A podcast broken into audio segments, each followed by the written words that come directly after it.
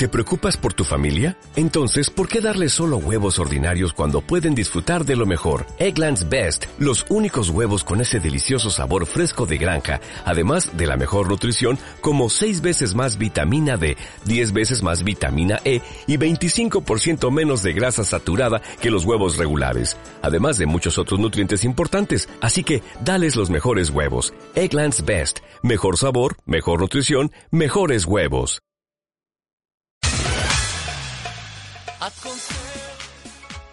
Muy buenas tardes queridos oyentes de Llovel Radio, son las 6 de la tarde 16 minutos aquí en nuestra cabina de transmisión desde Bogotá, Colombia, donde hacemos la emisión de nuestro programa, contentos de estar con ustedes un martes más, hoy en la fecha secular, como les decía, 9 del mes de junio, ya como decía mi abuelita, se fue el año, desde que empezaba el mes de enero ella decía, se fue el año.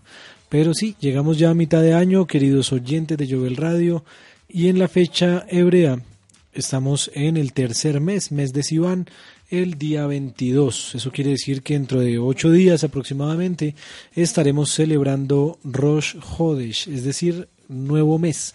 Nuevo mes hebreo que comienza con la luna, ya la luna está en su ciclo menguante, ya está empezando a decrecer y eh, no demora entonces en la siguiente semana en estar luna nueva y empieza un nuevo mes hebreo, mes interesante, cuarto mes del calendario bíblico y eh, nosotros acá contentos de estar con ustedes entonces empezamos nuestro programa de hoy invitándolos a que compartan el link de Yovel Radio, nuestro programa de hoy. Vamos a estar hablando sobre eh, un aspecto que quise resaltar en alguno de los programas, pero no se había dado la oportunidad y hoy es un buen espacio para hacerlo, en donde Yeshua mismo es quien en algunos momentos vamos a ver cómo él hace referencia a un ejercicio de un diálogo interreligioso o no, cómo se plantea el Mesías Yeshua en cuanto a la relación hacia los demás, hacia las otras religiones o contextos, y también de ver cómo hay diferentes tratos eh, en cuanto a el plan y propósito de Mesías hacia su pueblo, que de hecho eh, es un tema interesante de conocer, de argumentar. Así que vamos a estar hablando hoy un poco de todo eso. Gracias por estar allí conectados con Jovel Radio. Asimismo, para todos los que están oyendo la repetición de este programa, probablemente ya no es eh, la fecha que he indicado al inicio de nuestro programa en vivo y en directo. Recordamos que este programa tiene repetición los jueves, entonces este próximo jueves será 11 del mes de junio a todos ustedes que están escuchando la grabación, también un cordial saludo.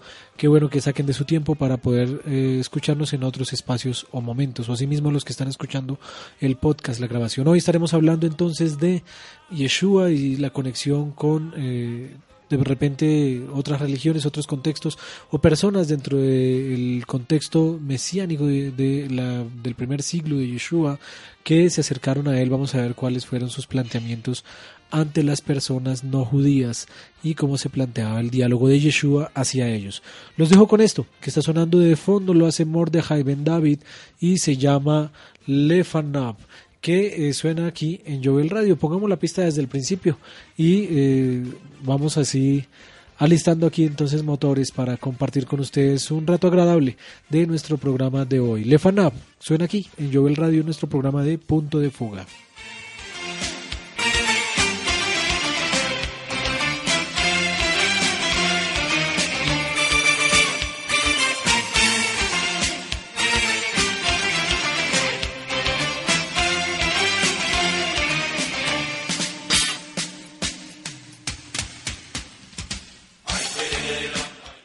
Bueno, mientras aquí se nos eh, disparó otra pista y mientras la ubicamos se llama Le Naf, que es una canción de Mordejai Ben David muy interesante que dice, o apoyado en un texto bíblico, dice, cuando estamos delante del Señor y el servicio que ofrecemos ante Él.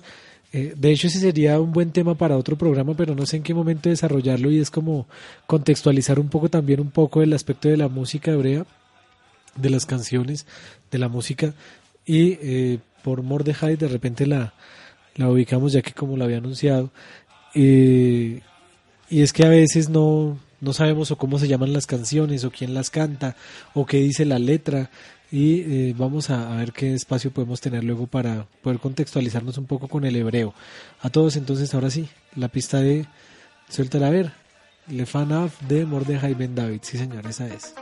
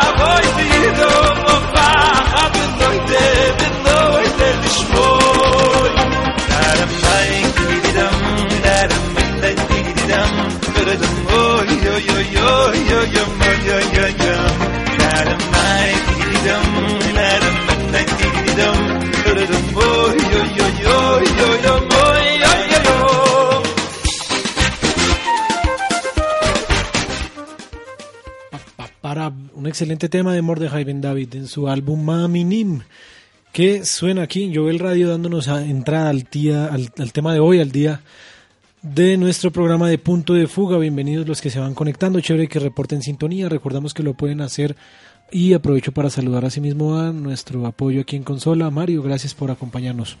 Gracias, Dudu, por la invitación. Bueno, por, por estar. La invitación que me toca. No. La invitación. No, no, no, a mí me gusta. La invitación que eso es como el cuento de, de- del rabino que no quería ir a la sinagoga y, y ¿por qué? Dame razones, mamá. Y dice, pues pa- porque eso es bueno, porque eso sirve y porque usted es el rabino, le toca. Porque usted es reino le toca ir hoy. Sí, Eh, no, para es- este es uno de los programas que de los cuales siempre he tenido esa expectativa y, cada vez la tengo más y esperamos de verdad que... Ahí lo vamos desenvolviendo, ¿no? Nos falta todavía como que despegue totalmente porque es un poco complejo a veces coordinar, sobre todo cuando son personas ajenas al contexto comunitario nuestro, que uno no las ve tan seguido, que uno no puede coordinar con ellos tan fácilmente, pero eh, la idea es que sí, que despegue totalmente el programa y que sea lo que, lo que esperamos. Claro, y la idea también es poder, pues es, también una cuestión tanto física como diría yo espiritual, poder orar al Eterno que podamos estabilizar eh, el, todo el proceso de, de emisión para que también todos nuestros oyentes puedan estar en una plataforma estable y nosotros mismos poder proveer esa plataforma estable y, también... Ya preocuparnos de otras cosas que nos ayuden a mejorar cada vez más. Yo el radio y no el de...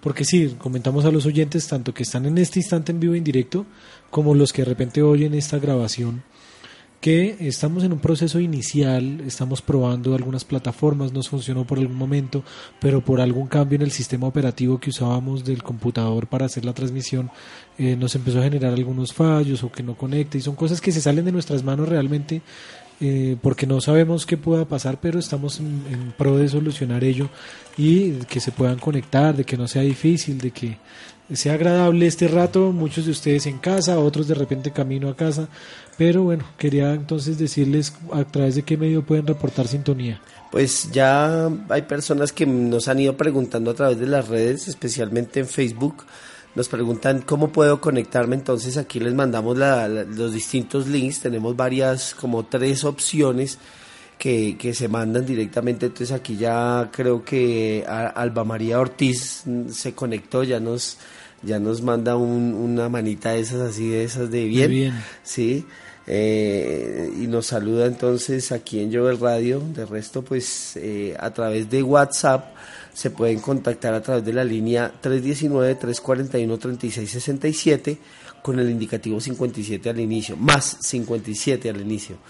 Entonces ahí también nos pueden contactar y a través del Twitter pueden escribirnos, pueden solicitar cualquier cosa, pueden solicitar eh, el link de las grabaciones de los programas que también es publicado en las redes.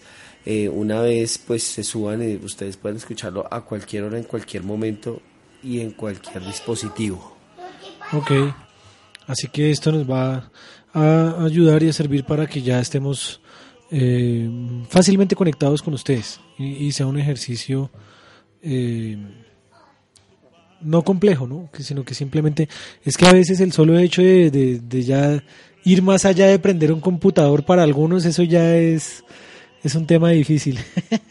Entonces, eh, es bueno que mm, ya sepan, dentro de poco estaremos con una página mm, nuestra de la emisora compartiendo con ustedes este agradable tiempo. Bueno, nuestro programa de punto de fuga, para ir contextualizando a nuestros oyentes eh, que recién se están conectando, que recién caen por aquí en el dial de la internet, nuestra página y nos oyen, es un programa diseñado o enfocado, o su propósito es hacer estudio bíblico. Eh, no sé si lo pongo yo ahí a hacer maromas, Mario, porque ya habíamos diseñado unos pequeños eslogans de los programas y me gustó mucho el que habíamos hecho de Jovel Radio en cuanto a punto de fuga para que lo podamos ahorita leer, pero básicamente cuando están eh, estos cabezotes de cada programa, punto de fuga lo que busca es querer estudiar la palabra desde un punto de vista que puede ser diferente del que uno está acostumbrado y confrontarlo con otros puntos de vista y darse cuenta cuál puede llegar a ser el punto de fuga del tema que estamos estudiando. Es un concepto que surge del dibujo técnico, que surge del dibujo desde un punto de vista donde se elabora a través de, eh, guías o de señas en con otros una gráfica en donde hay un punto referente que es el punto en donde todo se une, el punto o a donde todo va, como por ejemplo en la imagen de, una ferro, de, un, ferrocarril, que uno puede ver allí el ferrocarril yéndose en el infinito hasta el fondo donde se une, o en un punto en donde eh, todo el dibujo sale hacia determinado sentido. Entonces hay un punto de, de, unidad, hay un punto en donde, en donde todo se une, o todo ya definitivamente se separa. Y eso es lo que queremos saber aquí en Jovel Radio, en este programa, en cuanto a temas bíblicos, cómo se asimila desde otros contextos, desde otro tipo de fe, desde otros contextos religiosos, eh, desde el judaísmo, desde el cristianismo protestante, desde el cristianismo católico, desde diferentes áreas y espacios que uno constantemente pues eh, tiene en el ejercicio cotidiano de la vida con sus compañeros en el trabajo o en el estudio o en la misma familia. ¿Cuántos de nosotros no tenemos familiares que eh, profesan otro tipo de fe? Que es bueno hablar de este tipo de temas para que eh, desmitifiquemos mucho y sobre todo lo hacemos desde el punto de vista bíblico. Entonces, ¿cómo dice allí nuestro eslogan del programa? Bueno, el eslogan dice punto de fuga, una mirada desde varios puntos de vista a un tema bíblico, con invitados, opiniones y mucha variedad. Ahí está, entonces hemos tenido invitados ya de contexto católico de contexto cristiano protestante.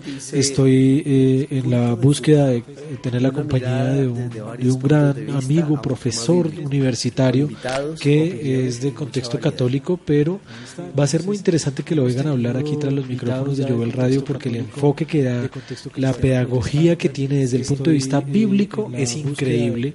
Y ahí nos damos cuenta que cuando se estudia la Biblia desde su contexto, desde su idioma original, desde su entorno, hay algo que no se puede negar, es una riqueza que se adquiere y no pelea con nadie. Entonces, de eso se trata un poco y hoy he querido retomar un tema que ya habíamos en algún momento medio abordado cuando yo tuve la grabación de eh, un eh, profesor de la universidad en la que yo estudié, que él viene de, un contexto católico y eh, pues me pareció muy interesante que dentro de ese contexto él hacía una referencia interesante que ya usamos, esta pequeña grabación que yo hice, ya la usamos con un programa y de repente voy a ver si te la puedo volver a pasar para retomar de allí unos detallitos que hoy quiero profundizar, porque el tema de hoy pensando un poco en el proyecto que venimos desarrollando, de cómo hemos venido enfocando, es hablar desde el punto de vista de Jesús como referente, Yeshua en su nombre hebreo original, y es el, el de ver cómo es de hermoso que Yeshua mismo hace ejercicios de diálogo interreligioso. Cuando digo diálogo interreligioso, hay que aclarar un poco qué es diálogo interreligioso y ya tuvimos todo un programa al respecto del tema del diálogo interreligioso. Y eh, es de hermoso que nos damos cuenta que Yeshua lo aborda en varias ocasiones. Cuando, por ejemplo, habla con la samaritana, eso es diálogo interreligioso. Cuando Yeshua en Juan capítulo 4 habla con la samaritana, es diálogo interreligioso. Cuando Yeshua habla con la mujer sirofenicia, ese es uno de los textos más interesantes y, y de mayor, digámoslo, realce a nivel de fe de lo que implica el, el, ejercicio de, de, humildad ante el, Mesías, de decir, aún los eh, perrillos comen de las migas que caen de la mesa, Señor. Y él dice, una fe de estas no, no la ha encontrado ni siquiera acá en Israel. Entonces eso es importante eh, tenerlo presente y eh, vamos hoy a estar hablando entonces un poquito de, ese tema. Interesante porque pues ahí es en donde nos vamos a ver que si nos decimos eh, mesiánicos o cristianos o cuales quiera sea su filiación religiosa, su denominación, pues el referente si es Jesús, pues vamos a estudiarlo, a ver cómo se comportó, cómo fue, en unos casos fue bastante duro, pero aún así nos va a dejar ver cómo es el propósito del Mesías en cuanto a cada uno de, estos temas. Y vamos así a, iniciar entonces nuestro programa de hoy, invitándolos a que si hay preguntas lo puedan hacer a través de Jovel Radio Web, nos pueden escribir, pueden eh, mandar allí su pregunta, su comentario a través de el Twitter que es arroba Jovel Radio o de mi Twitter arroba Julito Rubio, todo en minúscula, todo pegado. Y ahí nos pueden entonces escribir. El WhatsApp también es una muy buena herramienta. Y eh, quisiera entonces ir abordando el tema en varios aspectos, ¿no? Mirar también el punto desde la, la, la, vista de las noticias. Ahorita hay bastantes temas interesantes a nivel mediático en donde hay declaraciones del Papa bastante curiosas y eh, pues anda diciendo por allí el hombre que, que el Corán y la Biblia son lo mismo. Si viste por ahí la noticia, se compartió algo en las redes, se movió, ¿no? La verdad no lo he estado como desconectado estos días, pero no, no lo vi. Entonces llegó a mover algo en redes y eh, salía que el Papa Francisco admite que el Corán y la Biblia son lo mismo. ¿Qué dice Mario al respecto? ¿No? ¿Terrible o sí o no? ¿O qué? Pues a primera, a primera oreja, como dicen, no a primera vista, sino a primera, a primera lectura de lo que A primera lectura, no, eso suena descabelladísimo. Pero deben haber puntos en común. O sea, eso es lo que uno dice, deben haber algunos puntos, no solamente históricos, sino de, por, por, por la por la descendencia, digámoslo así, o como lo diría yo, por, sí, de dónde viene el, origen, el origen. De fue, Deben haber puntos en común, pero, pero por supuesto decir que algo que son lo mismo ya es muy loco. Claro, y ahí son las loco. polémicas que se han generado que hacen de este papa un papa bastante polémico, bastante interesante de, de, mirar y todo esto hace parte del análisis que queremos hacer en este programa de punto de fuga. Declaraciones como esas eh, también realidades en cuanto a, a circunstancias que eh, no nos gustan involucrar el aspecto eh, religioso o que estamos dentro de determinado contexto que decimos que es la comunidad o que es la emisora de la comunidad y como que chilla un poco el oír a veces ocasiones que vamos a hablar de política o vamos a hablar de cuestiones económicas o vamos a hablar y sobre todo cuando hablamos de política porque empieza allí como que a la gente decir no, ¿por qué tienen que hablar de política? y sobre todo con el profesor que nos va a estar acompañando eh, tengo un muy buen referente porque es que el, el planteamiento que el, el, profesor hacía, por ejemplo, en clases, él nos decía, nos decía, ¿para qué es la Biblia? ¿Para qué es la Biblia? ¿Cuándo se lee la Biblia? ¿La Biblia qué? ¿Se lee cada domingo en las iglesias o cada sábado dentro del contexto nuestro?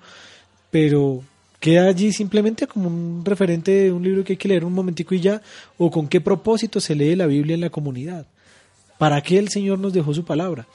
Y eso es fundamental cuando uno dice, bueno, la Biblia Sabes que en la Biblia se habla de política, sabes que la Biblia se puede interpretar y hacer una lectura política desde la Biblia, sabes que desde la Biblia podemos hacer una lectura desde un ejercicio económico, podemos hacer la lectura desde un ejercicio social, antropológico, podemos ver una cantidad de, de eh, visiones, de puntos de fuga. Es decir, el tema ahí es en donde entra a darse cuenta uno que, que, oiga, esto va mucho más allá de simplemente lo religioso, porque la gente enmarcó la Biblia solo dentro del ámbito religioso.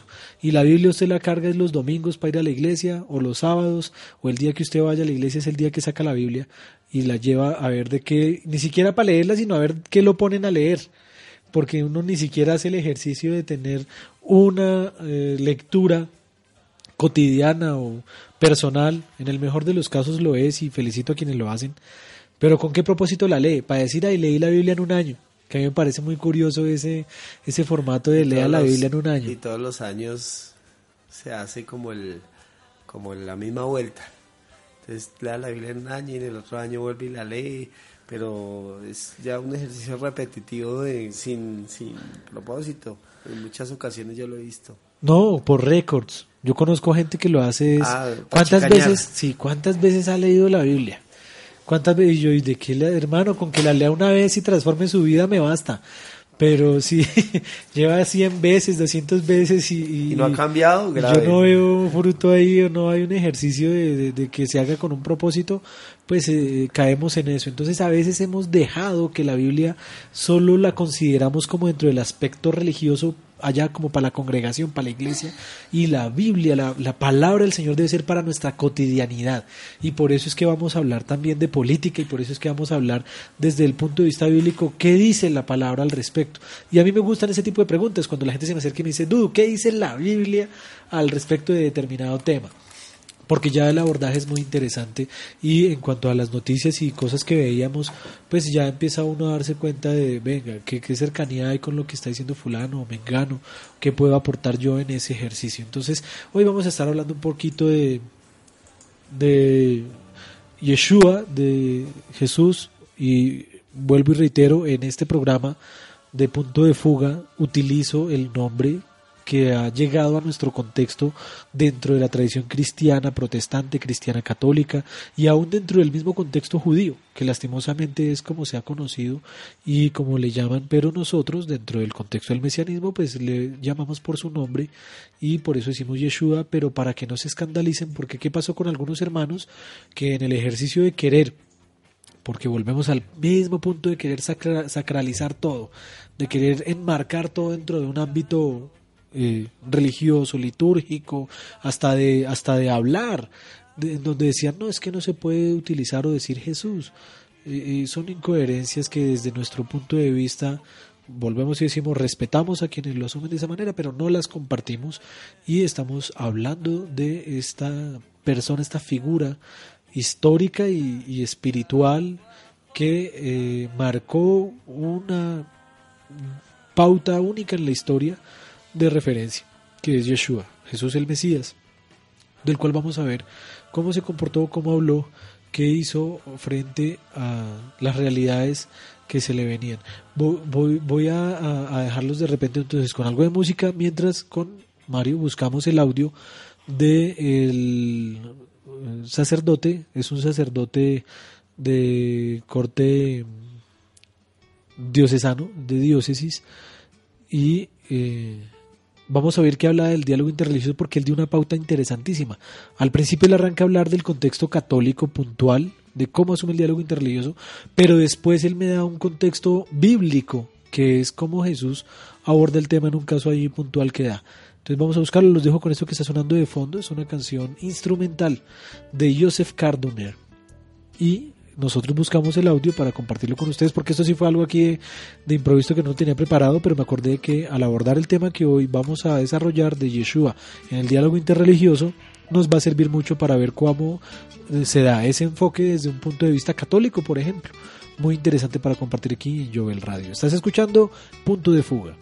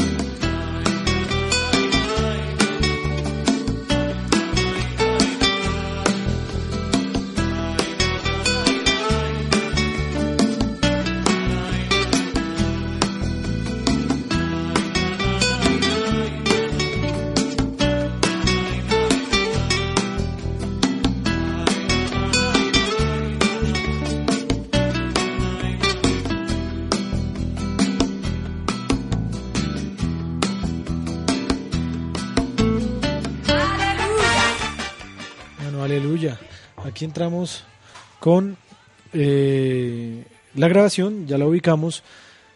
Y estoy planteando una pregunta aquí en el Twitter para que, si se animan, chévere que participen, queridos oyentes, que de esto se trata este programa.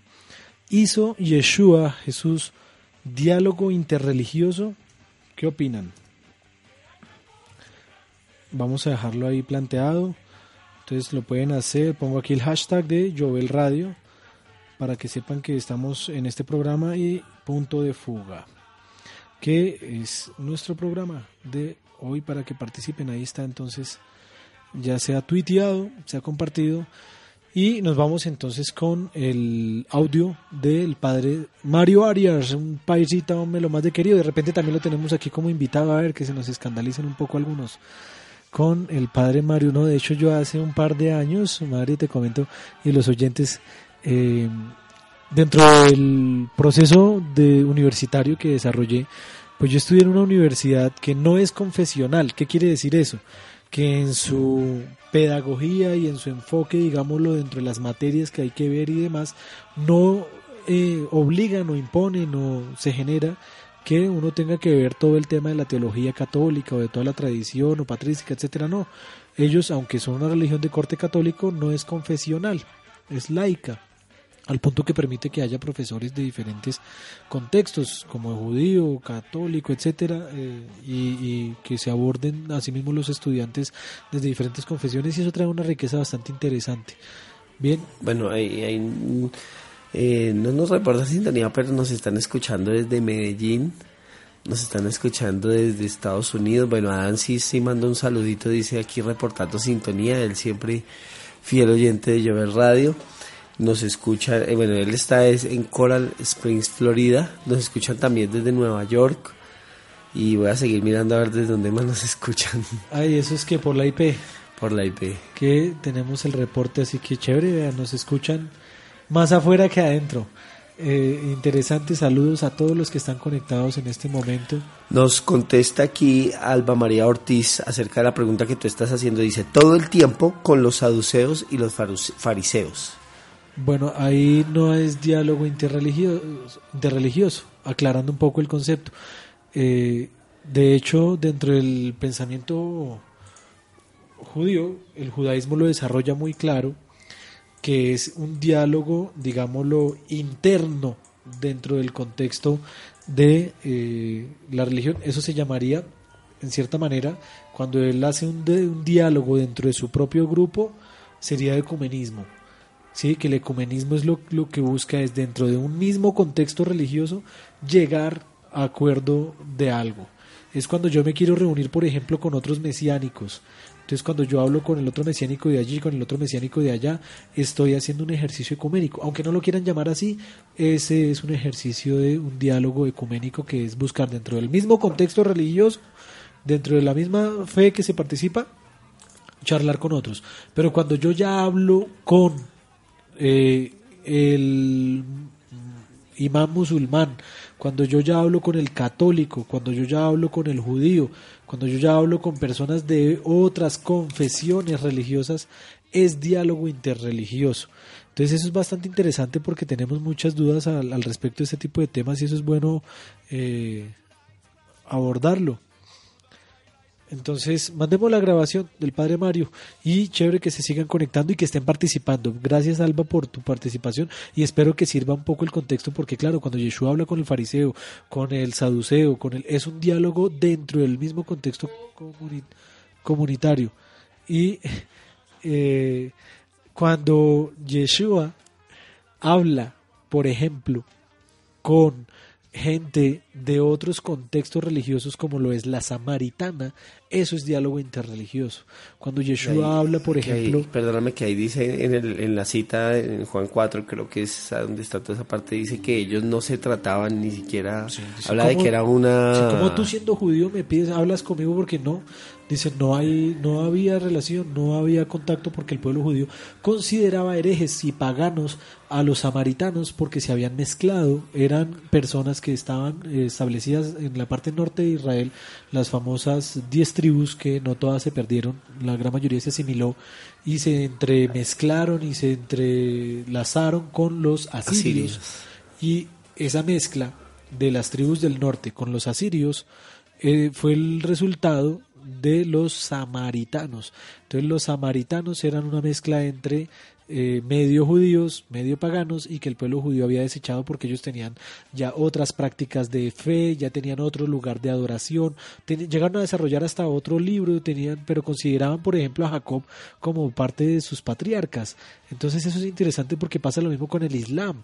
Y cuando el Papa Francisco Sales dice que el Corán es lo mismo que la Biblia, cuando usted habla con un musulmán y quieren hablar de la Biblia, usted como le dice a él que es la Biblia, él le dice es lo mismo que el Corán porque es que muchos cuando se escandalizaron con el tema, yo le dije, bueno, ¿cómo le explica usted a un musulmán qué es la Biblia o cómo contextualiza usted en relación del Corán con la Biblia? pues que es lo mismo en alusión a que yo lo asumo desde un punto de vista muy diferente, de repente como algunos lo han interpretado, y es que es lo mismo en cuanto a la identidad que ese libro representa como su libro sagrado para cada una de esas religiones o confesiones. La Biblia es lo mismo que el Corán, sí, y solo sí, si yo lo relaciono lo referencio como el libro sagrado de cada una de las religiones. El Corán es a los musulmanes lo que la Biblia es a los cristianos, o me equivoco. No, es como las, las famosas frases que dicen, ¿no? Que el manual de vida, que el manual de no Entonces, sé no, qué, empiezan a darse cuenta no, en ese sentido, ah, sí, ok, que la Torah es al judío, lo que la Biblia es al cristiano, lo que el Corán es al musulmán. Entonces, en ese orden, y solo en ese orden de ideas, yo diría es lo mismo. Indudablemente, pues yo no puedo decir que es lo mismo cuando sé que cada uno aborda temáticas totalmente diferentes, eh, que en la, ojo, en el Corán hay de hecho ese, ese- esa cifra existe, pero yo no la tengo aquí a la mano como mil cuarenta y pico de versículos tomados casi que literal de la, de la Torah. Entonces todo esto son eh, detalles interesantes para tener presente con eh, en relación a este tipo de temas. Oigamos al padre Mario ahora sí. Bueno, estamos también con el padre Mario Arias, es docente del Instituto Bíblico también, eh, IBPL, de un minuto, pero hace eh, parte de la Arquidiócesis de Medellín y lo tenemos aquí en nuestro programa. Muchas gracias por su tiempo, padre. Eh, muchas gracias a ti por la posibilidad de poder compartir este espacio. Estamos hablando de diálogo interreligioso, de ecumenismo, hablamos el programa pasado, pero aprovechando entonces una rápida postura de pronto desde su punto de vista y, y que nos pueda aclarar también sobre el tema. Sí, es un tema muy, muy importante en el que la Iglesia, eh, sobre todo a partir del Concilio Vaticano II, abrió las puertas a ese diálogo, al diálogo con las religiones, al diálogo con otros grupos religiosos, con otras confesiones religiosas. Sí, hay unos límites, eh, si hablamos, por ejemplo, del diálogo ecuménico con los patriarcas orientales, esa ha sido como de las cuestiones más difíciles. En los últimos años Bien, aquí quiero resaltar y voy a ir parando un poco entonces esta entrevi- mini entrevista que hice con el padre Mario. Y si ustedes se fijan, él cuando habla de diálogo interreligioso, automáticamente habla desde su punto de, de, de partida, desde su contexto. Y eso es importante, porque uno tiene su, su eje y desde su eje es que uno habla. Uno no habla desde lo desconocido, uno habla es desde su contexto. Y, y, y, y para partir de ahí yo solo quiero hacer una pequeña reflexión hoy y es lo siguiente. Quiero tomarme de un autor que se llama José Arregui, que dice lo siguiente, Mario, solo abordo un pedacito de su, de su contexto, de su charla, para, para dar un punto aquí claro que tenemos que tener siempre eh, de una manera sensata, a nivel de, de todo en la vida, que esto nos va a ayudar mucho y es que muchas veces nosotros creemos que somos el eje y el centro y que todo gira en torno a nosotros. O sea, no sé si se acuerdan de cómo era el planteamiento antes de que todos los planetas decíamos era que el Sol giraba alrededor de la Tierra y todo gira y uno se cree el eje. Y no es así. Este autor dice lo siguiente, vivimos en un universo sin centro conocido. Ni el sistema solar es el centro de nuestra galaxia, ni nuestra galaxia es el centro de las galaxias existentes. O sea, partiendo de un punto en donde nosotros no somos el eje, no somos el centro. Debemos entender que, que no necesariamente somos el punto de atención, no necesariamente somos nosotros eh, los únicos. La última los, los- Coca-Cola, sí, la última antes. Del desierto. Eh, pero es interesante que nosotros siempre partimos nuestro abordaje a cualquier tema desde nuestro contexto. Aquí el padre lo hace, entonces él dice, mire, el diálogo interreligioso empieza desde Concilio Vaticano II y eso es importante. Hoy también he traído una introducción interesante, cortita, de la famosa parte de una encíclica de la Iglesia Católica que se llama Nostra Aetate y esto es en latín. Nostra Aetate, ya ahorita les voy a decir qué significa. Y es la encíclica o la declaración que el Vaticano sacó consecuencia del Concilio Vaticano II que finalizó el Papa Juan Pablo II. Y ahí es en donde ellos arrancan a hablar de diálogo interreligioso. Ahora, desde el punto de vista católico, que era muy bien, volviendo un poco a la pregunta que nos hacía Alba ahorita hace un rato, él dice, eso es una cosa. Por otro lado, nosotros tenemos diálogo ecuménico, que es un poco difícil, sobre todo con la iglesia oriental. Para los que no sepan un poco de historia, dentro del contexto católico, la iglesia católica se desarrolla en, eh, desde el pasado el, casi desde el tercer siglo, digamos, empieza a tener una fuerza importante cuando Constantino asume eh, como emperador, se confiesa que hace parte entonces de la religión cristiana y unifica el cristianismo con el poder eh, político y por eso es que yo digo es poco inteligente y, no es sano cuando la gente no le gusta que, le mezclen la política con la religión o se hable porque es que eso es algo que debe y va junto y debe saberse leer y entender y debemos contextualizarlo a nivel bíblico. Pero a la gente no le gusta que le hablen de política dentro de los contextos religiosos y eso es un grave error porque es necesario que se den esos espacios de polémica, de hablarlo, de confrontar, de revisar el texto bíblico al respecto de las realidades que se viven del momento. Y dentro del contexto católico pasó una época en donde el eje fue Constantinopla. De hecho, el mismo emperador generó como punto de partida eh, y, eje fundamental eh, un lugar llamado Constantinopla y posteriormente hubo una fuerza dentro del imperio eh, que se centralizó en Italia y se centraliza en Roma. Entonces empieza a haber una pelea entre Roma y Constantinopla. Y cuando eh, llega un momento histórico, la iglesia se divide y la iglesia católica eh, tiene una división que se da dentro del contexto oriental y allí vamos a ver que existe todo un contexto, eh, digámoslo, religioso que se da dentro de la iglesia ortodoxa griega, dentro del contexto actual en donde ellos tienen otro papa, ellos no se rigen por el papa Francisco, pero ellos son católicos, entonces es un poco de cuestiones que de repente no conocemos. Y él dice, con ellos es un poco complicado el diálogo, ¿por qué? Porque pues se generaron cismas muy grandes, eh, cada uno dijo, no, aquí yo soy el que manda la parada y es interesante ver cómo ellos hacen esa lectura ante estos, eh, digamos, hermanos que se les dividieron, pero que siguieron dentro del contexto católico. Sigamos con la grabación. Ha despegado un poco más con las visitas de Benedicto XVI y del Papa Francisco, pero, pero no es una cuestión solamente de jerarquías, es una cuestión en la que tenemos que estar involucrados todos los que nos llamemos creyentes, porque es imposible que el mensaje de Jesucristo siga dividido eh, después del llamado que Él nos hace a permanecer como uno solo. Interesante. Dice, ¿cómo es posible que el mensaje que nos ha dejado el Mesías de ser uno solo hoy día se ha dividido? Y es verdad, nosotros somos los que hemos hecho de esto un lío. Nosotros somos los que hemos creado las franquicias del reino de Dios aquí en la tierra nosotros somos los que nos hemos encargado. Yo por ahí tengo un amigo que, que pues no es ni amigo, es un conocido, porque eso ya cuando uno ve cómo empiezan a, salir con sus locuras, uno dice, no, eso es un conocido. Por ejemplo, yo, yo me he dado cuenta en el tiempo que he estado en el mesianismo que dentro del mismo mesianismo, lo que tú llamas franquicia se da más que todo por eso del nombre, de quién dice bien el nombre, de quién no lo dice bien. Entonces yo tengo la franquicia porque es Yahoshua o porque es yo no sé qué, yo no sé qué. Y eso se ve mucho. Sí, empieza a verse entonces como se da una oportunidad, como se da un espacio para la investigación, para el estudio, para la búsqueda, en eso se filtra también mucho de lo que la gente quiere imprimirle a la fe, que en muchas de sus... Eh, así somos, lastimosamente. Eso sería bueno también eh, entablarlo aquí en un día de punto de fuga desde el punto de vista antropológico.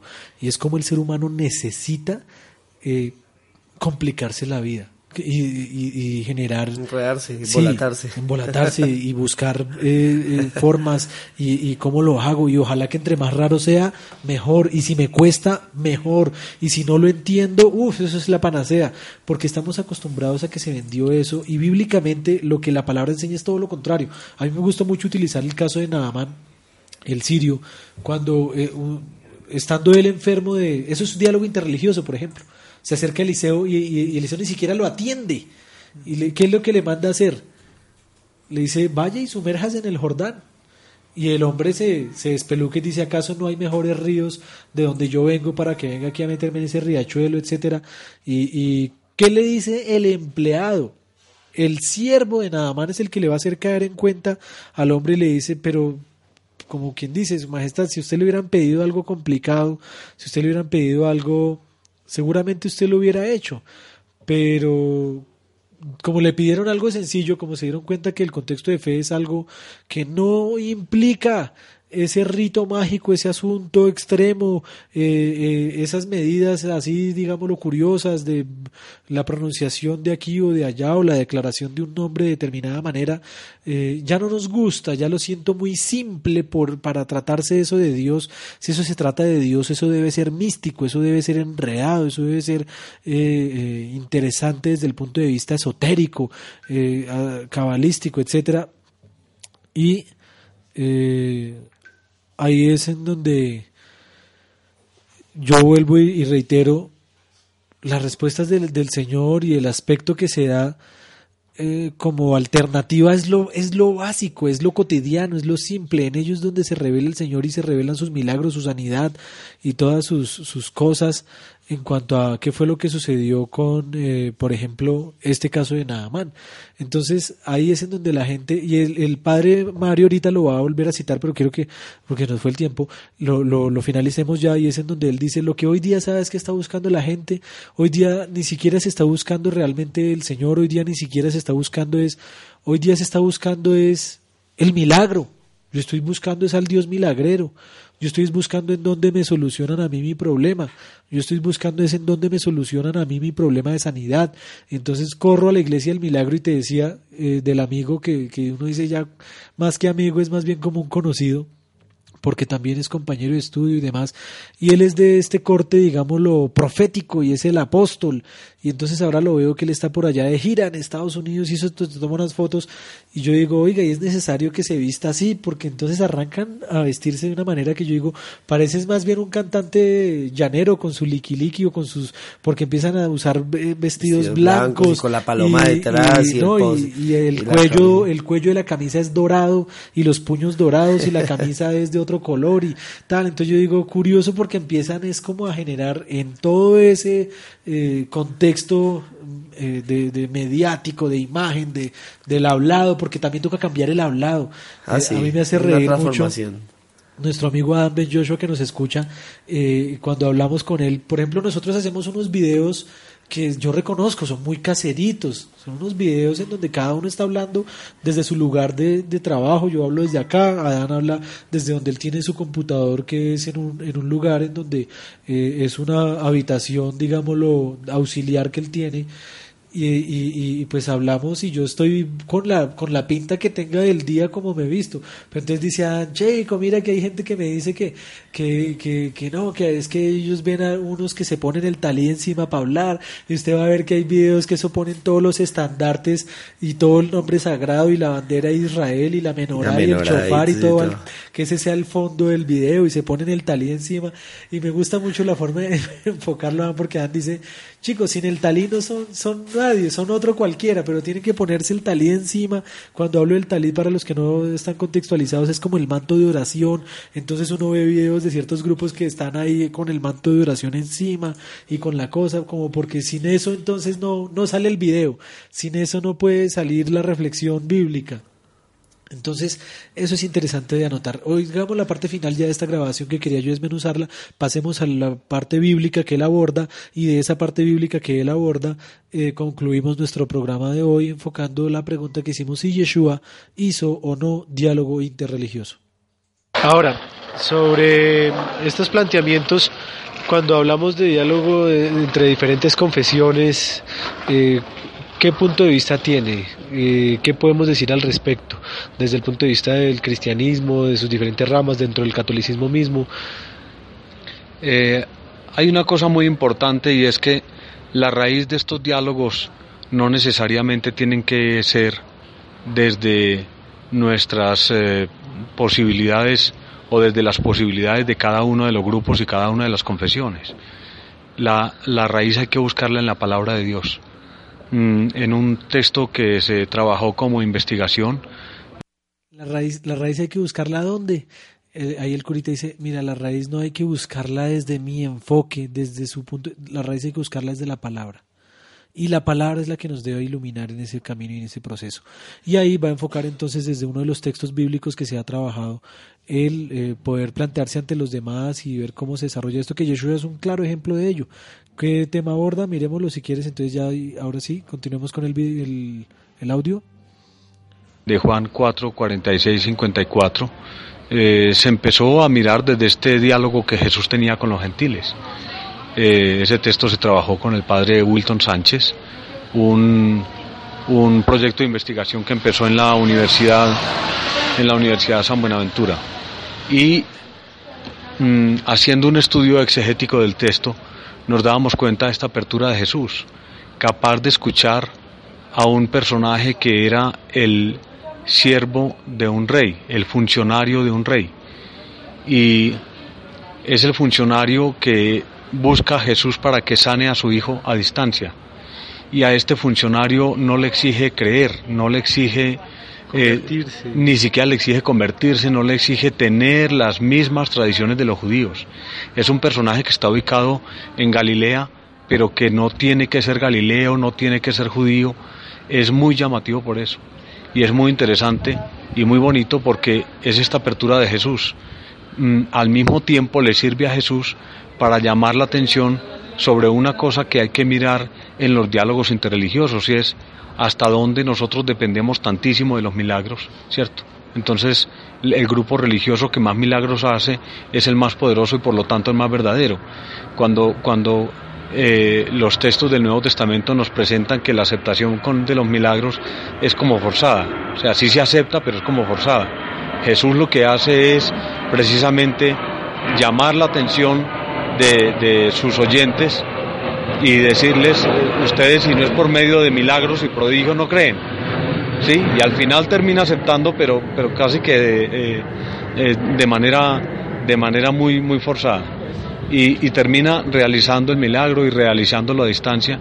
Es uno de esos textos olvidados porque está entre los más famosos que son que son eh, el diálogo con Nicodemo y el diálogo con la samaritana. Entonces ese se pierde ahí, en la liturgia casi no se escucha, casi no se conoce, pero es un texto muy llamativo en términos de lo que es eh, diálogo interreligioso. Vale la pena mirar ese, ese texto y todo lo que puede aportar. No, pues muchas gracias y qué luz, qué aporte que tenemos para enfocarnos. Desde... Ahí entonces eh, el hombre hace ese aporte que me, me, me, me pareció muy interesante resaltarlo hoy, ya que pues eso, es decir, lo chévere de este tipo de entrevistas es que se dan espontáneamente y yo no le estoy diciendo, hey, venga, hable de, tal cosa, sino que él mismo fue enlazando el concepto desde el punto de vista bíblico y diciendo, mire, ahí está Yeshua, Jesús mismo, eh, sanando al hijo de un noble y vemos cómo Yeshua en ese sentido es interesante que le pide, eh, y miremos el texto rápidamente, Juan capítulo 4, versículo 43 en adelante dice, después salió de allí, fue a Galilea, pues Yeshua mismo dio testimonio de que el profeta no se le honra en su propia tierra.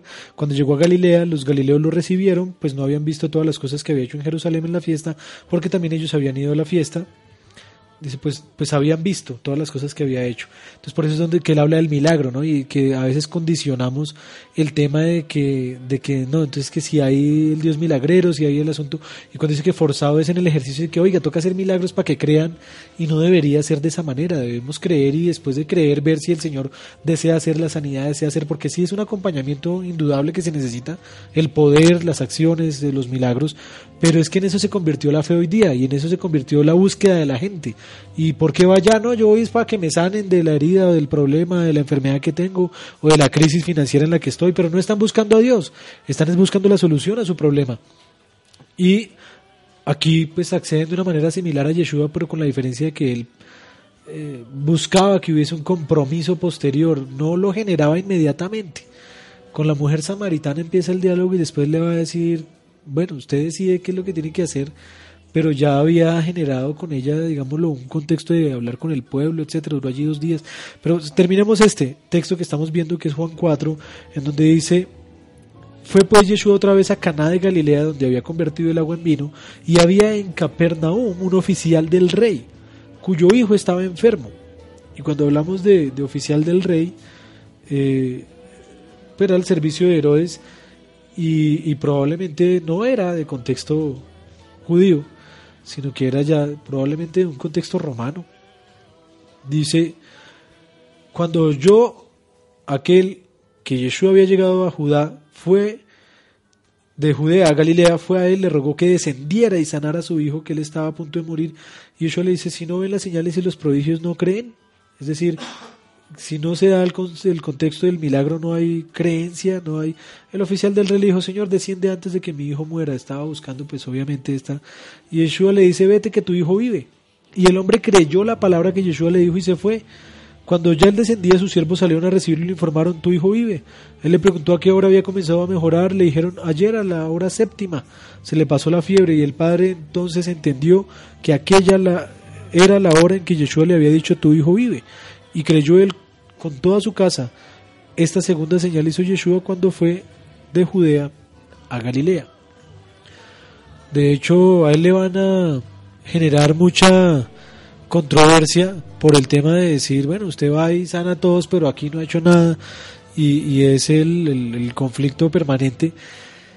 Eh, pero vemos como hay una, hay, hay un, también un, un, desarrollo del ejercicio, del diálogo de Yeshua, y Juan, Yohanan es un excelente referente de ello, porque Yohanan sitúa a Yeshua dentro de su contexto judío, eh, nos narra cómo hay una aceptación y declaración de que Él es el Mesías que había de venir y después de esto en el capítulo 2 se narra de lo de las famosas bodas de Cana de Galilea que multiplica el agua en vino eh, después de que multiplica el agua en vino se narra eh, que Yeshua entra y, purifica el templo etcétera y en el capítulo 3 vemos un contexto interesante y es que Yeshua aborda el tema con Nicodemo Nicodemo es de contexto judío Nagdimón en hebreo se llama. Hombre de los fariseos, dignatario, no era cualquiera. Y eh, ante él Yeshua habla, y ante él encuentra una realidad y una certeza y vemos un poco el enfoque que va a haber en el contexto mesiánico que es cómo llevar el mensaje. Dice al judío primeramente. ¿Y qué va a decir después? Después del judío dice al gentil, pero primero a los de casa. Primero yo de hecho, ¿cuál es la respuesta que, le da Yeshua a la mujer? Le dice, no, es que yo he venido a las ovejas perdidas de la casa de Israel. Usted es una sirofenicia. Yo no puedo dar el pan que tengo para mis hijos a los extraños. Pero la fe de esa mujer superó el tema. Y cuando Yeshua los contrarresta allí en la, en la, sinagoga, él dice, él empieza a citar todos los casos de las milagros de las fe, de la fe que había en Israel en la época de Elías, dice, y ninguno de esos era de acá, como diciéndoles, ustedes no aprovecharon lo que tenían por derecho al ser hijos, al, al, pertenecer, y eso es como el cuento. Si usted de papá tiene algo para su hijo y su hijo no quiere, usted dice, bueno, va a buscar entonces a quién le doy esto que tengo. Si el hijo no quiere heredar la empresa, que muchas veces pasa, el hijo no hay una continuidad generacional, pues el papá busca y dice, bueno, no fue mi hijo, tengo que buscar quién era y lástima que es fuera de la familia y lo que pasó con la fe. Y ahí empieza el contexto de decir Yeshua, después de que habla con Nicodemo, es interesante el capítulo 4 con quién habla, con la samaritana, o sea, primero al judío y después al gentil. Y con la samaritana uno lee el texto. Dice que eh, llegó Yeshua a este pozo cansado, se sentó y llegó una mujer de Samaria a sacar agua y le dice, dame de beber pues sus discípulos se habían ido a comprar alimentos y la mujer samaritana le dice, ¿cómo tú, siendo judío, me pides a mí de beber que soy mujer samaritana? Verso 9, porque judíos y samaritanos no se tratan entre sí. ¿Qué le contesta Yeshua? Ay, sí, es verdad, no, yo solo, no. Le dice, si conocieras el don de Dios y quién es el que te dice dame de beber, tú le pedirías y te daría agua viva. Y ella pues iba allí con un cántaro en el relato, no tienes de dónde sacarla, de dónde nos vas a dar, acaso eres tú mayor que nuestro padre Jacob. Y estos son como, ojo, la argumentación que ella le da también es como tirando la puya hacia el judío porque el samaritano consideraba a Jacob su padre.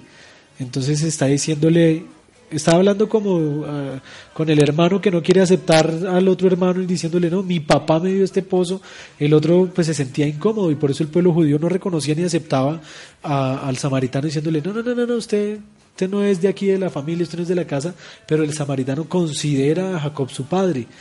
De hecho hay un pentateuco samaritano, dato interesante.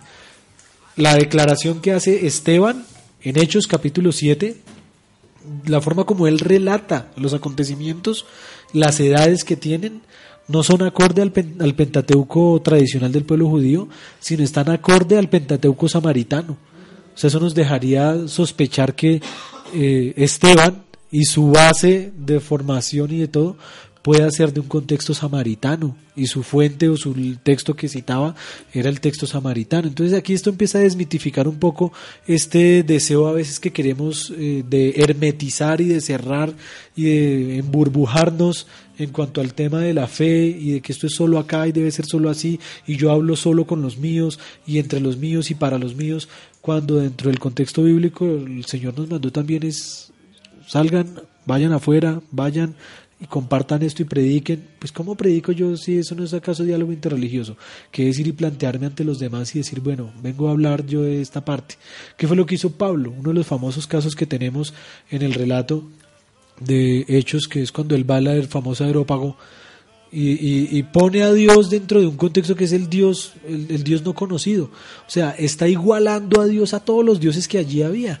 Pero es una excelente entrada que tiene Pablo de diálogo interreligioso que eh, entonces en respuesta a la pregunta citada inicialmente nos vamos a dar cuenta que está allí eh, claramente en la Biblia establecida. Y nosotros somos los que nos hemos complicado, nosotros somos a los que no nos gusta hablar eh, con los demás. Vuelvo al, punto del autor que te decía que el, texto se llama Jesús en el diálogo interreligioso, las diferentes perspectivas que da, y él arranca a hablar desde un concepto hasta universal, de- del cosmos, y por eso el autor José Arrewi dice, vivimos en un mundo en donde el universo no, no tiene un centro conocido. Es decir, no, no hay nadie que pueda decir yo tengo acá el eje, el centro, todo absoluto. Ni siquiera el judaísmo mismo, porque la misma Biblia nos deja ver cómo, por ejemplo, un sacerdote pagano de Madián le viene a dar consejos a Moshe. ¿Cómo? ¿Por qué, Señor, dejas que esto suceda? Para que no nos ensoberbamos, eh, ensoberbezcamos, no nos creamos que eh, tenemos toda la verdad, ¿no? Como decía el pastor derechos de Calderón. autor, lo que decías sí, como decía el pastor Calderón también. Ya que yo considero que por lo menos la parte de la verdad en la que estoy es más grande, debe ser así porque si no, no estaría en donde estoy parado. Y eso nos lleva entonces a, a- a este punto final. Quiero leer rápidamente un contexto de la declaración Nostra Aetate del Concilio Vaticano II que muchos dirán, ay, pero ¿qué hacen leyendo eso? O sea, ¿por qué no leerlo? ¿Qué, ¿Cuál es el problema ante ello? Cuando a mí me decían, ay, pero usted ¿por qué estudia en una universidad católica? Yo ¿por qué no estudiar en una universidad católica? Les recomiendo un eh, arqueólogo biblista excelente de- de corte americano, pero que ya sus videos los han traducido al español. Se llama Ray Vanderland. No sé si lo han oído mencionar. Él desarrolló, de hecho, como el cuento, uno cree que ha descubierto el agua tibia y esto él lo venía desarrollando hace tiempos. Lo que pasó fue que vino a nosotros y llegó, fue por el famoso doctor Nobson, todos lo, eh, lo han visto, el de enfoque a la familia. De, Dobson. Doctor Dobson, Dobson, sí. Dobson. De todo lo del Club 700, todo el tema, digámoslo, de, de estas redes tan grandes norteamericanas que van a Israel y cuando se encuentran con este personaje que es Ray Vanderland, eh, él tiene su página que se llama Follow the Rabbi, se las recomiendo, la voy a tuitear por aquí, se las voy a compartir ahorita, que se llama Siguiendo al Rabino. Eh, oiga, pues increíble unas enseñanzas y él tiene una en particular que se llama A las puertas del Hades que es el tema de lo del infierno y es cuando Yeshua habla con sus discípulos y dice eh, que las puertas del Hades no prevalecerán contra la iglesia y ta. ¿Cómo se ha entendido ese texto? Se ha descontextualizado totalmente y es que en el lugar en donde Yeshua da esas palabras es Quisaria de Filipo, Cesarea de Filipo, y en ese lugar habían varias, eh, unas fuentes de agua y había unos lugares en donde se habían establecido allí espacios para otras deidades y es en ese contexto en donde Yeshua les dice estas puertas, esto que hay aquí, que presentan o nos dan a entender el, el, el, el control que puede tener el maligno de la realidad ¿Cuál debe ser nuestra énfasis o fuerza? Dice, las puertas del Hades no prevalecerán contra la Keilah. ¿Qué implica eso? Las puertas era el lugar del juicio en donde se determinaba lo que se hacía, lo que no se hacía. Y no quiero alejarme del cierre del programa, pero solo traigo estas reflexiones por lo siguiente. Les recomiendo mucho ese video, lo consiguen en YouTube fácilmente, de Ray Vanderland. Se escribe Ray con Y, R-A-Y, Vanderland con V pequeña. Eh, Ray Vanderland en este video finaliza diciendo, yo no sé en qué momento nos inventamos los colegios cristianos, yo no sé en qué momento nos inventamos las iglesias, las, iglesias dentro del contexto americano, estadounidense, universidades cristianas. Dice, mis hijos, mis hijos deben ir a los colegios del mundo, seculares porque allá es en donde el Señor nos mandó ser luz, allá es donde el Señor, yo que hago dentro de mi mismo entorno como eh, hermetizándome y emburbujizándome y allá entonces eh, soy cristiano entre cristianos, dice, ¿con qué propósito estamos entonces, inventémonos los colegios mesiánicos para no compartir con los demás, sería como la filosofía. Claro, empieza el contexto de yo creo mi mundo, a mi manera, a mi necesidad, porque no, pude entrar en el mundo.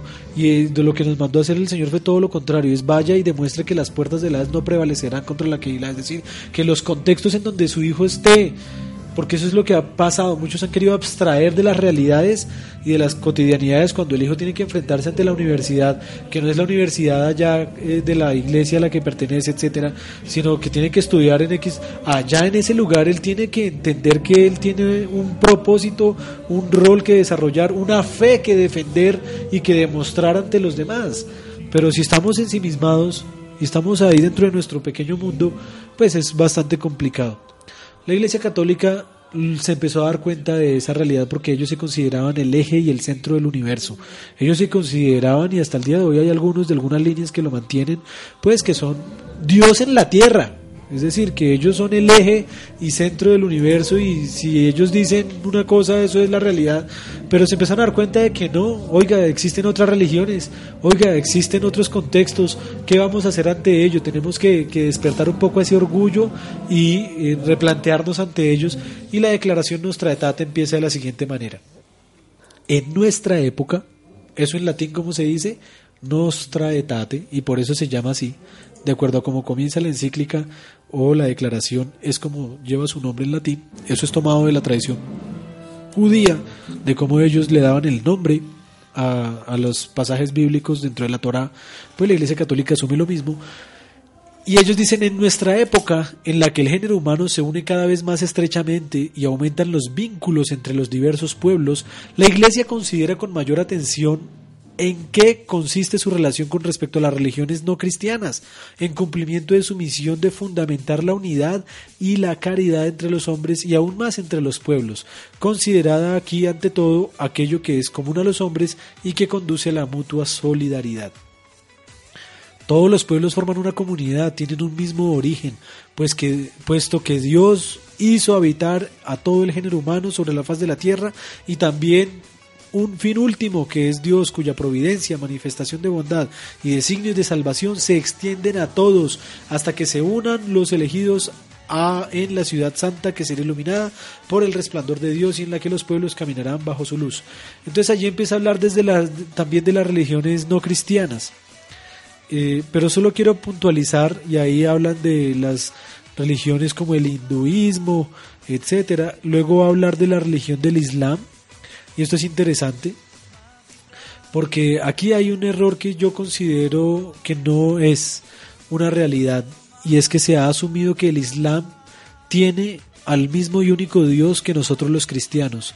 Y aquí sí yo siento un, precedente que no es, Alá no es lo mismo que Elohim, Alá no es lo mismo que el Dios de Abraham, Isaac y Jacob que nosotros conocemos. Alá es una deidad femenina, Alá es una deidad diferente a lo que nosotros podemos llegar a considerar el mismo Dios que compartimos con nuestros hermanos los católicos o con nuestros hermanos los cristianos protestantes y no es lo mismo en cuanto al Islam, pero el catolicismo sí, el catolicismo declara y dice que la iglesia mira con aprecio a los musulmanes que adoran al único Dios viviente y subsistente, misericordioso y todopoderoso. Eh, es interesante mirar, ¿sabes qué dices con respecto a la religión, la religión judía? Al investigar el misterio de la Iglesia, este sagrado concilio recuerda los vínculos con que el pueblo del Nuevo Testamento está espiritualmente unido con la raza de Abraham, pues la Iglesia de Cristo reconoce que los comienzos de su fe y su elección se encuentran ya en los patriarcas, en Moisés y los profetas, conforme al misterio salvífico de Dios. Reconoce que todos los cristianos hijos de Abraham según la fe están incluidos en la vocación del mismo patriarca y que la salvación de la Iglesia está místicamente prefigurada en la salida del pueblo elegido de la tierra de esclavitud. Por lo tanto, la Iglesia no puede olvidar que ha recibido la revelación del Antiguo Testamento por medio de aquel pueblo con quien Dios por su inefable misericordia se dignó establecer la antigua alianza.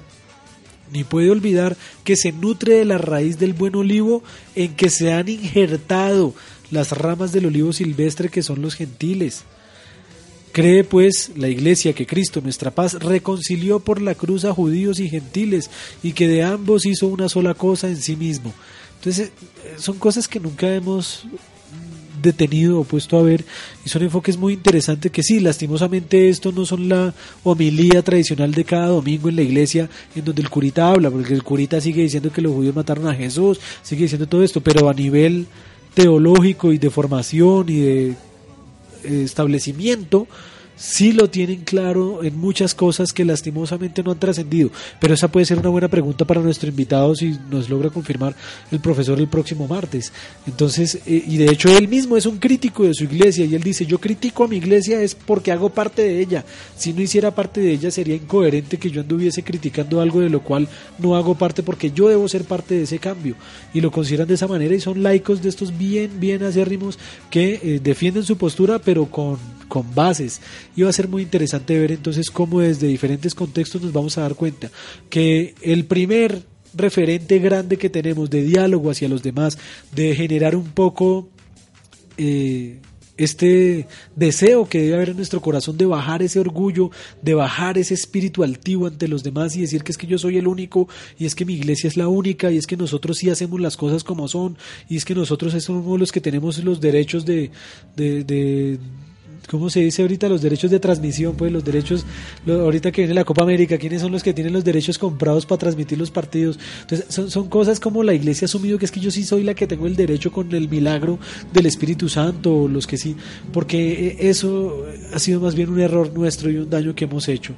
Y así no fue Yeshua. El ejemplo que tenemos de Juan capítulo 3, capítulo 4, capítulo 5, eh, eh, de, que tenemos de Pablo es todo lo contrario, es de ir y hablar, de, de, abrir esos espacios ante los demás para yo poder defender mi fe y asimismo dar un ejemplo de ella que ha caído también en juicio y, y, en análisis de los demás por el mal ejemplo y testimonio que se ha dado el mesianismo y debemos ser conscientes de ello. Y por eso este programa es un programa que busca también traer claridad hacia los demás en cuanto a eh, qué es el mesianismo, porque la gente cree cosas que no son y es bueno también aclararlos. Y a ojo, aquí yo no digo qué es mesianismo, sino yo hablo de eh, nuestra visión del mesianismo, del punto de vista como lo interpretamos y lo vimos y no decimos que ese es el mesianismo único y absoluto y existente, porque sería una mentira. Nosotros hablamos desde nuestro contexto. Espero que haya sido interesante nuestro programa de hoy. Se abordan temas que seguramente ponen a varios a pensar a, bajar un poco ese espíritu altivo que nos ha alejado aún de nuestra propia familia. Es doloroso ver cómo hay personas que se han encapsulado tanto en su sistema de fe que le han hecho daño a sus propias familias, que se han alejado de sus propios contextos de, de, de papá, de mamá, de hermanos, eh, porque empezaron a hablar raro, porque empezaron a, empezar dentro de determinados contextos que uno sí tiene que ser celoso con su fe, tiene que cuidar, tiene, pero tiene que ser testimonio y con ese testimonio en vez de alejarlos, llegar a acercar y a ganar y a que tengan un buen referente del punto de vista que tenemos. Eso es un punto de fuga, ese es el de hoy que hemos compartido con ustedes, queridos oyentes de Jovel Radio. Se acabó nuestro programa de hoy. A todos muchas gracias, muchas bendiciones. Quedan abiertos los espacios para que puedan compartirnos, hablar, preguntar y eh, hacer retroalimentación de lo que hemos hablado. Muchas gracias y muchas bendiciones. אבל באמת הן מאוד מהירות. ברוך השם שלא עשני גוי, אוי אוי אוי אוי, הוא מזכני בכל יום להניח תפילין, להתפלל בכל יום שלוש תפילות, וגם להגיד כמה פרקי תהילים. ועוד מזכני לשמור את השבת